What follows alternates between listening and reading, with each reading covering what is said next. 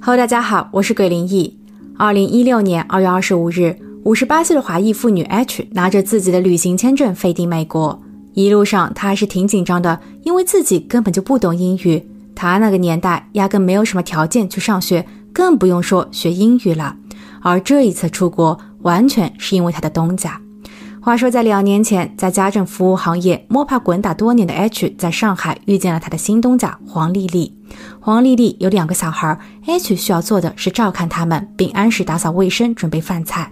她算是个熟手，干活麻利，而且为人老实，所以很快便得到了雇主的赏识。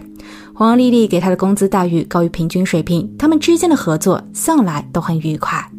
二零一五年年末，东家黄丽丽表示，他们全家人都已经获得了美国绿卡。她已经在明尼苏达州购置了一套五十四万美元的独栋别墅。她会移民，但又担心丈夫的工作太忙，自己一个人在家肯定看不住两个孩子。黄丽丽觉得她同 H 很投缘，所以希望 H 能与自己一同前往美国。H 有些犹豫，因为到了美国后人生地不熟的，而且自己这把年纪了，没有必要再去折腾。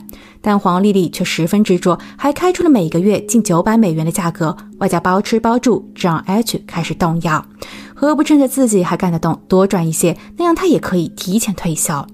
不过关于签证，H 一窍不通，所以一切的手续都是由黄丽丽代办的，包括订购机票等。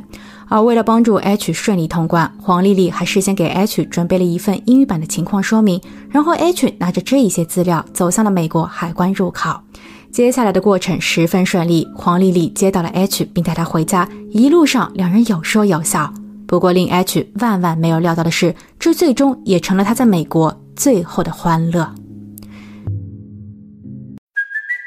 It's Kaylee Cuoco for Priceline. Ready to go to your happy place for a happy price? Well, why didn't you say so? Just download the Priceline app right now and save up to 60% on hotels. So, whether it's Cousin Kevin's Kazoo concert in Kansas City, go Kevin, or Becky's Bachelorette Bash in Bermuda, you never have to miss a trip ever again. So, download the Priceline app today. Your savings are waiting. Go to your happy place for a happy price. Go to your happy price, Priceline. 黄丽丽的新家对于 H 来说非常豪华，绿油油的草坪，三个车库，大别墅在蓝天白云的衬托下更显气派。黄丽丽的丈夫见着 H 后彬彬有礼，她的两个孩子也都跑了出来，亲切的唤 H 为阿姨。寒暄过后，H 便开始忙活了起来。一开始的几天里，他觉得这里挺轻松的，因为在美国做家务相对省力些，洗碗、洗衣都有机器，还用上了烘干机，省去了晾衣的麻烦。不过时间久了，H 却发现这包吃包住的也失去了自由，工作时长被无限的延伸，H 每天都必须很早的起床，为全家人准备早点。接着，他便开始收拾房间，准备午餐。下午要陪着小孩玩闹，然后算准了时间做晚餐。吃完晚饭后，再要陪孩子玩一会儿，然后 H 便需要为他们洗澡，哄他们入眠。整日忙活下来，远比在上海的固定上下班时间还要累得多。而且黄丽丽对他的工作要求也变得越来越苛刻，H 必须随时待命，伺候着一家人，这已经超出了事先约定好的工作范畴。算一下时间，H 可能每天都需要持续十八个小时的工作。二零一六年四月，H 首次查看了自己的银行账户。当他发现黄丽丽承诺支付的劳务费用一直都没有入账时，H 有些不好意思的示范。可黄丽丽则冷嘲热讽了两句，大意是：“你不懂美国银行的操作与中国的不同。”他已经汇款到了 H 的另一个账户，H 别整天一直盯着钱的，不会欠他的。有空还是多干点活吧。这才是他的职责。H 本想顶回去两句，毕竟干活的目的不就是为了钱吗？但他忍住了。异国他乡的他并没有朋友，也无法与外人交流，他只能相信黄丽丽。况且东夏之前对他还是挺友好、挺大方的。但没过几天，四月二十三日，H 还是没等来自己的辛苦钱。而东家黄丽丽的脾气则越来越大，她开始有意无意地针对 H，不但数落他的工作质量不高，甚至还用了一些不堪入耳的词汇去辱骂他。H 非常伤心，他知道自己的职业是保姆，但保姆并不代表低人一等。虽然是这么想的，但 H 还是不敢还嘴，怕是冒犯了东家后自己的工作不保，到头来吃亏的还是自己。H 只能自己安慰道：“这一天，黄丽丽的心情不好。”算了算了，不去计较了。时间来到七月，七月十四日午夜刚过，H 独自一人在街上游荡。他不认识路标，不知道下一步该往哪里走，只是朝着天上的飞机方向试图前往机场。他的怪异行为引起了路人的注意，有人报了案。当警员赶到时，只见 H 两眼迷茫，浑身哆嗦，整个人瘦骨嶙峋不说，身上还青一块紫一块，他甚至都无法挺直腰板，状态十分糟糕。警员询问：“你还好吗？你怎么了？”H 非常无助地看着他，不知所措。警员立马询问了附近的人，看看有没有懂中文、韩语或是日语的。他并不确定眼前的亚裔女子来自于何方，但他需要和这位妇人进行有效的沟通。幸好此时有一位居住在当地的华人途径，在一番交涉后，H 被送往了医院进行检查。而如此狼狈的 H，为何一个人在半夜里还不回家？他背后令人瞠目结舌的真相。也随之曝光了出来。Hi, I'm Daniel, founder of Pretty Litter. Cats and cat owners deserve better than any old-fashioned litter. That's why I teamed up with scientists and veterinarians to create Pretty Litter. Its innovative crystal formula has superior odor control and weighs up to 80% less than clay litter. Pretty Litter even monitors health by changing colors to help detect early signs of potential illness. It's the world's smartest kitty litter. Go to prettylitter.com and use code SPOTIFY for 20% off your first order and a free cat toy. Terms and conditions apply. See site for details. 二零一六年飞抵美国前，H 在东家黄丽丽这已经干了近两年。按理说，他们彼此之间已经相当熟悉了。但就在 H 飞抵美国仅仅两个月后，他便与东家黄丽丽产生了矛盾。黄丽丽的言论让 H 感到了委屈，但 H 却不敢顶撞，这也促成了黄丽丽在之后更加肆意妄为，得寸进尺。从五月起，黄丽丽不但对 H 的工作挑三拣四，还开始对 H 动粗。H 都不知道自己究竟是哪里得罪了东家，甚至有一天，黄丽丽从外面回来，二话不说，直接对着正在干活的 H 大打出手。惊恐中的 H 摔倒在地，他的头因为撞击了桌角肿了个大包。可黄丽丽并没有就此收手，直到 H 退无可退，蜷缩在角落里。黄丽丽坐回到了沙发上歇息。不过她立刻下达了命令，不允许 H 在当晚吃饭。而事实上，H 自从来了美国以后，几乎每天都吃不饱。为了服务这一大家子人，他的三餐并不定时，很多时候只是吃两块饼干就了事了。他的体重也从刚刚来的五十五公斤骤减到了四十五左右。忍无可忍的 H 想要回国，哪怕黄丽丽的劳务费用还未到账，他情愿损失了这一笔钱，也想要逃离。可摆在他眼前的难题是要怎样回，找谁去相助呢？H 想了老半天，然后在某一日，黄丽丽外出办事期间，他找上了东家的男主人，也就是黄丽丽的丈夫。男主人让 H 先交出护照，因为只有护照才能购买国际机票。H 给了，没有质疑。毕竟每一次在黄丽丽发火时，男主人从未参与。H 相信男主的正直，但是他过于乐观，男主人怎么可能忤逆自己的老婆，然后帮着一个外人来越狱呢？况且他家的家务活还需要这个人来干，所以当黄丽丽回家时，H 的这本护照自然就落在了黄丽丽的手上。黄丽丽再一次狠狠地教训了 H，她比往常下手的更重些，她的嘴里还在不断的辱骂，说 H 不知感恩，好吃懒做，得了便宜还卖乖，直到 H 趴在了地上，双手捂住自己的胸口，不断的呻吟，这一回才算结束。事后，H 可以说是浑身疼痛。他在接下去的几天里，因为身体不适，工作效率降低，而这又让矛盾很快升级。因为黄丽丽认为是 H 有意消极怠工，她便更加不允许 H 吃家里的食物。H 的身子愈发的虚弱，就算是要拖地都使不上劲。曾被黄丽丽殴打过的胸部隐隐作痛，已经导致了她无法笔直站立，只能驼着背硬撑着。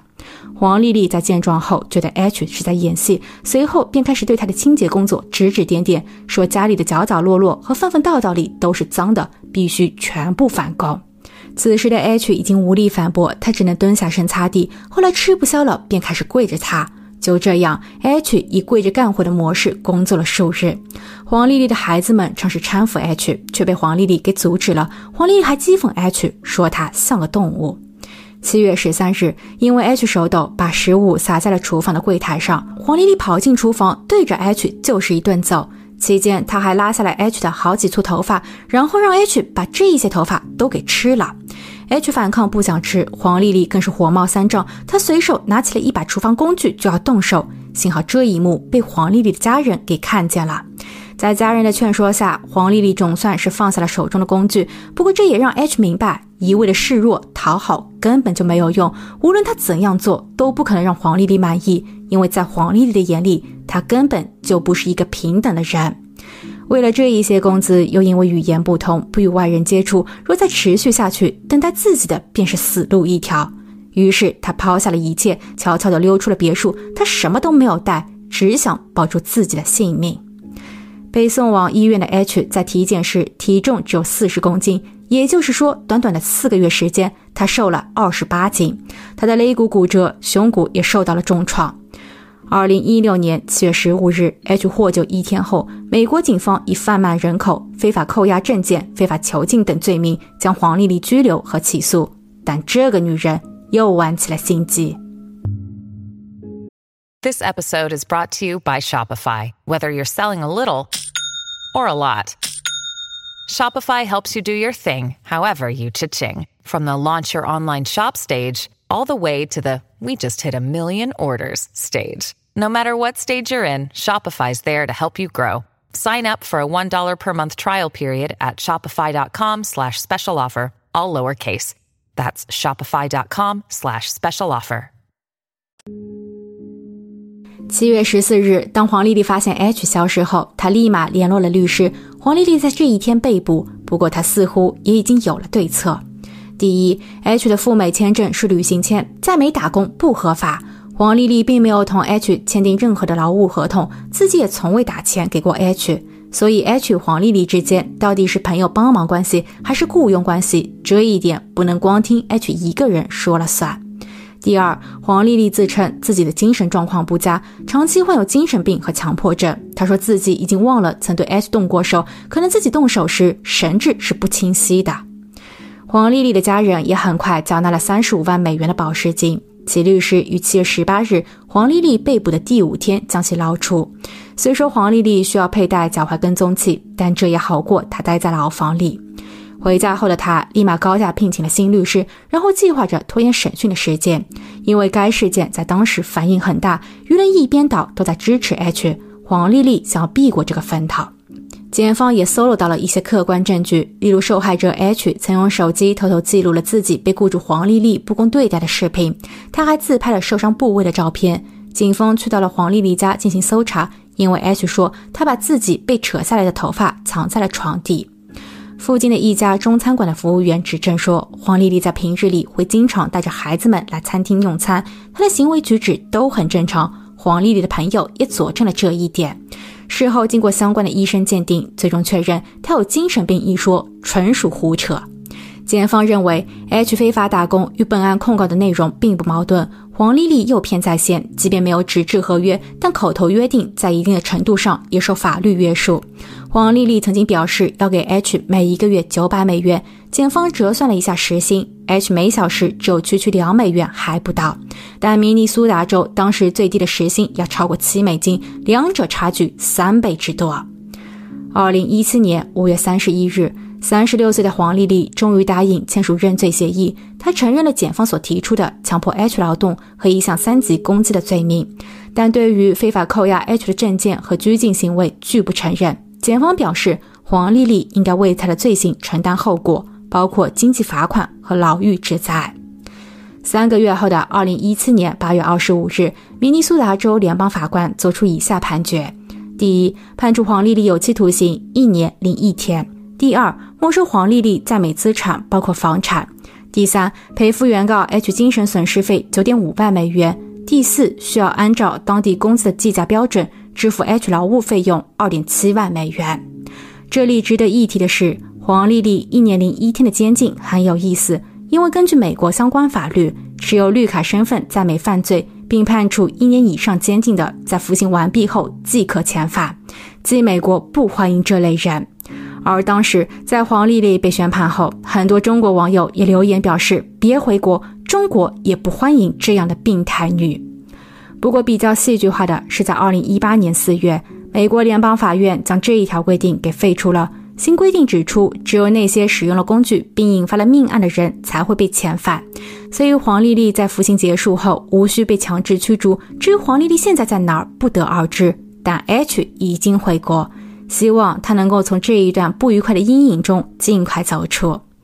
借由他的案例，我们可以做一个小小的猜测：其实房东黄丽丽在上海时就已经策划好了一切。或许他原先是要准备支付给 H 工资的，毕竟九百美元一个月，在美国根本就请不起保姆。但当 H 来到美国后，黄丽丽觉得 H 不懂英语，没有朋友，身份也不合法，所以压根就逃不出自己的手掌。与其每一个月支付九百，不如让 H 永远成为自己的免费保姆。而随着这种心态的产生，渐渐的，他真的认为自己是 H 的主人，所以本性暴露，直到最后无法控制。本案的受害者 H 太过于相信房东，缺失了法律的保护意识，在信息不对等的情况下，亲信黄丽丽来到美国赚钱，或许成为了他坚持的唯一动力。他不断的为自己洗脑，让自己去相信黄丽丽的本性是好的，是自己哪里做的不够好，是自己的问题，进而忍耐了黄丽丽的一切行为，并最终也为此付出了沉重的代价。但这样的关系，其实在现实的社会中并不占少数，只不过还没有到达本案中如此严重的程度罢了。大家可以观察一下自己的身边，是否也有类似的情况正在发生呢？我们评论区见。好了，今天的故事我们就分享到这，下期见。